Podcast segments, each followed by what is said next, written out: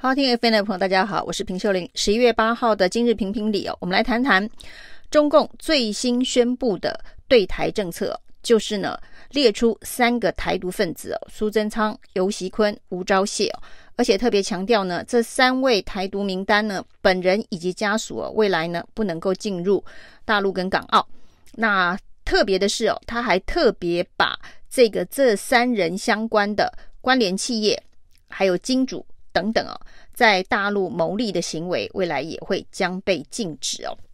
那这件事情呢，引起比较大的震撼呢、啊，是呢这一次虽然名单上面看起来是苏贞昌、游锡堃跟吴钊燮，但是背后他们的人际关系图是怎么界定哦？那虽然呢，中共并没有非常清楚的指出范围怎么定哦。但是呢，已经引起了非常多的联想，包括呢，过去曾经捐政治献金给苏贞昌、游锡堃跟吴钊燮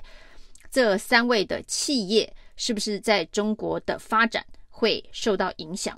那整体事情呢，当然呢，第一个讨论的是这三个人呢、为什么是这三个人呢？那包括了游锡坤，现在看起来没有想要再选举的企图心哦。那吴钊燮是政务官，过去没有选举，未来看起来也不太有机会选举哦。所以呢，说名单虽然有三人哦，但其实是剑指苏贞昌哦。因为现在有一种说法呢，苏贞昌呢现在阁揆当上瘾了，很有可能呢也想要争取二零二四的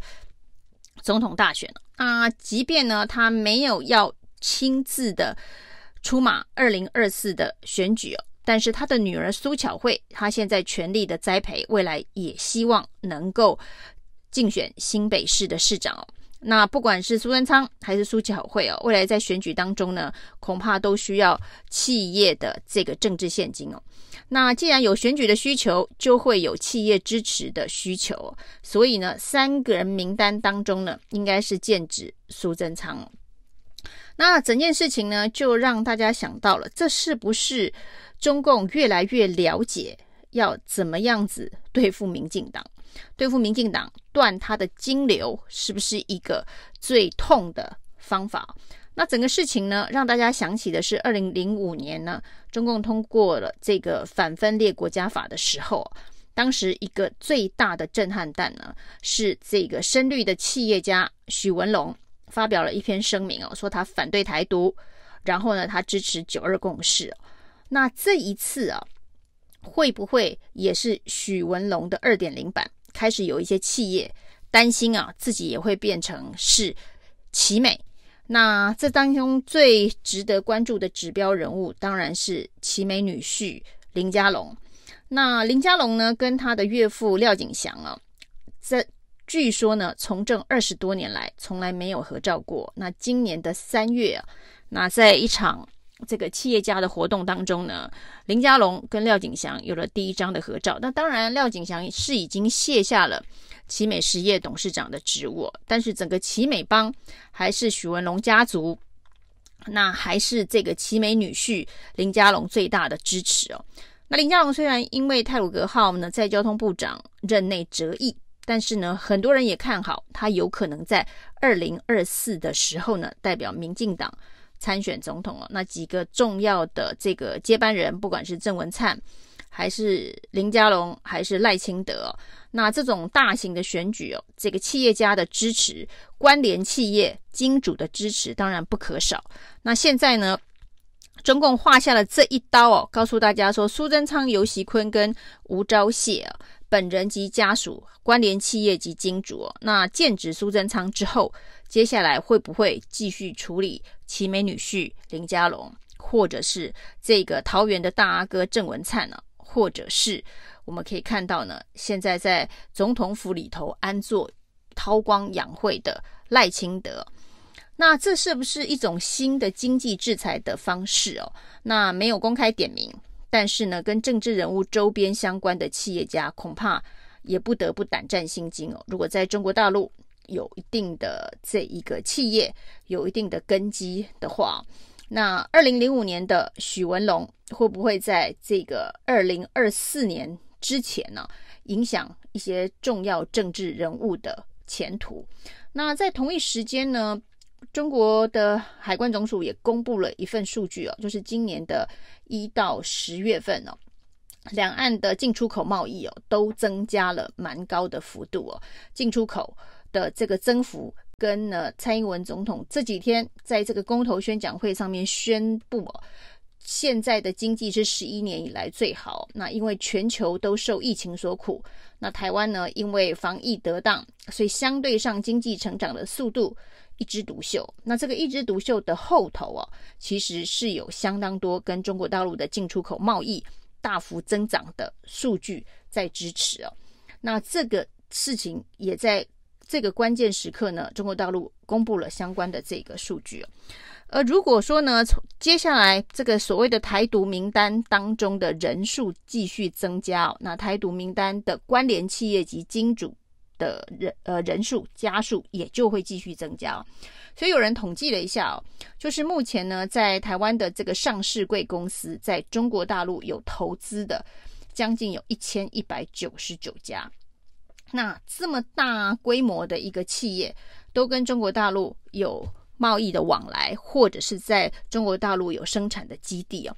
那如果呢，你不是像台积电这么重要的一个具有核心竞争力的企业哦，看到呢中国大陆所出台的这个新的政策，跟政治人物扯上关联的关联企业跟金主，在中国大陆的生意可能都会受到影响哦。连当年这么深绿的许文龙都必须要。发出反台独，还有这一个呃支持九二共识的声明了。那现在这些在中国大陆呢经营企业的呃台商，是不是呢已经进入了一个必须抉择的深水区哦？跟民进党往来的程度，是不是会关系到中国大陆的这个生意哦？那过去大家对于这一个中国大陆跟台湾的关系，呃，越来越紧张的时候呢，最近当然所谓的这个军事冲突啊，或者是武统，或者是台海战争的说法非常的多。但是呢，有关于军事行动这件事情，很多人的判断，一方面可能中国的解放军还没有完全的准备好，包括呢，美国的压力最近呢也相当的大，速度的喊话，这个中国的军机。不要呢来挑衅台海的和平哦，所以呢，军事统一的手段恐怕不会是这一个中共的优先选择。那在军事的手段之前，如果像这样子，先从政治经济挂钩的方法来进入所谓的以经逼政哦的一个深水区的话，那很多。台湾的企业必须面临抉择。那这些台湾的企业面临抉择之后呢？蔡英文所谓的十一年来这个经济成长最亮眼的成绩单，是不是马上就会黯淡无光？这也是一个非常重要的指标。那政治人物当中呢，现在看起来名单上的苏贞昌当然是被影响最大的，但实际上呢，这个假如呢，这一个民进党的。接下来的接班梯队啊，不管是奇美女婿林佳龙，或者是接下来呢郑文灿的政商关系哦，显然也是非常的丰富哦。那唯一跟企业界的这一个挂钩没有那么深的赖清德，恐怕是在这一波当中呢，可能受伤会是比较轻的。那奇美女婿林佳龙呢，最近的一个新的职务哦，是。中二区的补选，林静怡的竞选总部的主委哦。那整件事情呢，发生的时间点还蛮巧合的。林佳龙呢，才刚刚宣布要接林静怡的